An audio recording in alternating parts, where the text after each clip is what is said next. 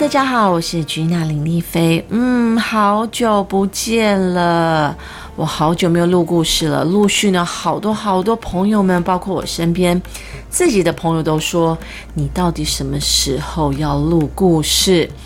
真的很不好意思让大家等了那么久，因为我最近呢就是移居到台东，为了就是让小汉堡可以念台东的小学，所以这阵子呢都在忙搬家，然后忙忙着安顿，要忙着来适应台东的生活。目前呢真的是非常喜欢台东的生活，觉得慢活真的。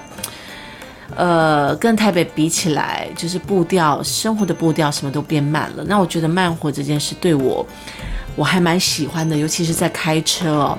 因为在台北开车，你只要稍微要想一下，或者是慢一下，就会后面的车就会一直就是会按你喇叭。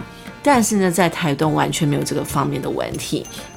好了，今天我有一个小小嘉宾哦，来陪我一起录故事。我们让他来自我介绍一下。你好，大家好，我是小汉堡。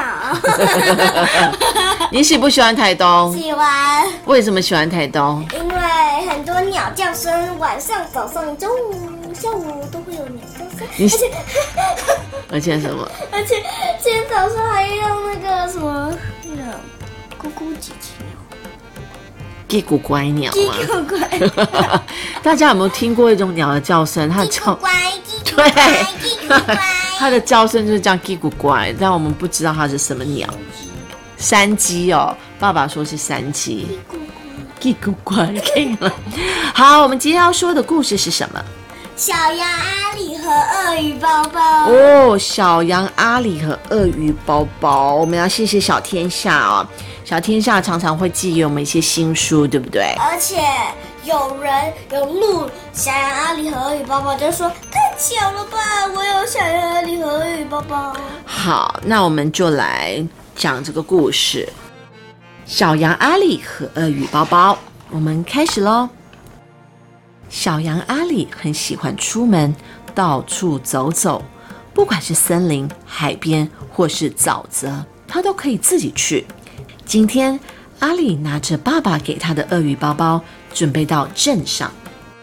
只要沿着河边一直走，应该就会走到镇上。阿里觉得一定没问题。不过，走了好久好久，一直都到不了。看来他走错路了。虽然阿里可以自己出门，不过最后都会迷路。这个时候，旁边的鳄鱼包包。竟然开口说话！啊，我好渴！这真是不得了。普通的包包并不会说话。阿里把鳄鱼包包带到池塘边，他立刻咕噜咕噜喝起水来。喝了水，鳄鱼包包变得好重好重。阿里背着包包往前走，包包晃了晃，发出“不嚓不嚓”的声音。离开池塘，穿过草原。阿里在森林里走啊走，突然闻到烤面包的香味。阿里跟着香味一直走，来到一家河马面包店。欢迎光临，河马老板说：“想来点什么呢？”哇，没想到店里有这么多面包。阿里从里面挑了自己第一个想吃的面包和第二个想吃的面包。嗯。咖喱面包和红豆面包总共一百元。河马老板说：“阿里想从鳄鱼包包里拿出钱包，可是鳄鱼包包的嘴巴闭得紧紧的，说什么也不可张开。”阿里突然想起爸爸曾经教他怎么打开鳄鱼包包的嘴巴。阿里轻轻地把指头塞进鳄鱼包包的鼻孔，鳄鱼包包憋着气。忍耐了一会儿，后来受不了，发出呼隆呼隆的声音。最后，他终于啊 张开嘴巴，张得好大。鳄鱼包包刚刚在池塘喝了一肚子水，青蛙钱包就漂浮在水上。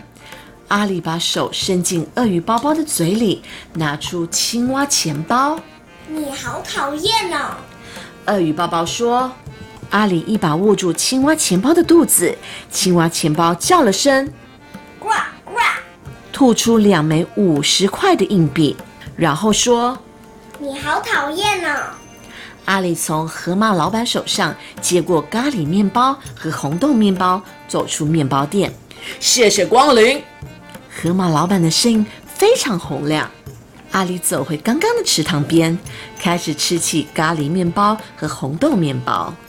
他把半个咖喱面包分给鳄鱼包包，谢谢，也剥了一块红豆面包给青蛙钱包。呱呱，谢谢。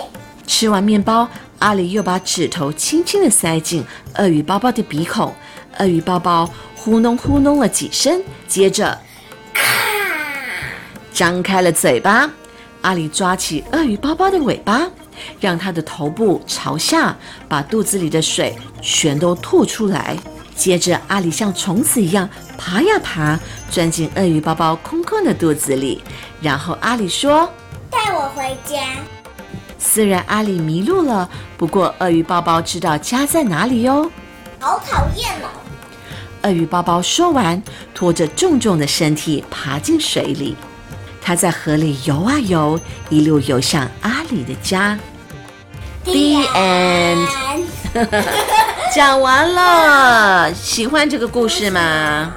喜欢吗？喜欢。为什么喜因欢？为我喜欢鳄鱼。你喜欢鳄鱼？鳄鱼会会吃吃小动物哎，你喜欢哦？因为我讨厌那个三枪，三枪，三枪会它会吃我的农作物，哦，那鳄鱼不会吃你吗？那是我的宠，啊，我会吃吗？好，希望大家会喜欢今天的故事。你要说什么要讲很多，哦，你要说什么？都给我。好好好，你说。大家，你们有没有觉得我们很久没录故事了，嗯对不对？嗯，因为我们要整理，可是我都不用整理，所以我每天都在家里看牌、听故事、看牌、听故事、看牌。哦，那你之后不能看了。我知道。好，那希望大家呢下周拜拜了。好那你拜拜大家拜拜。大家晚安喽。不是晚安，是早安啦。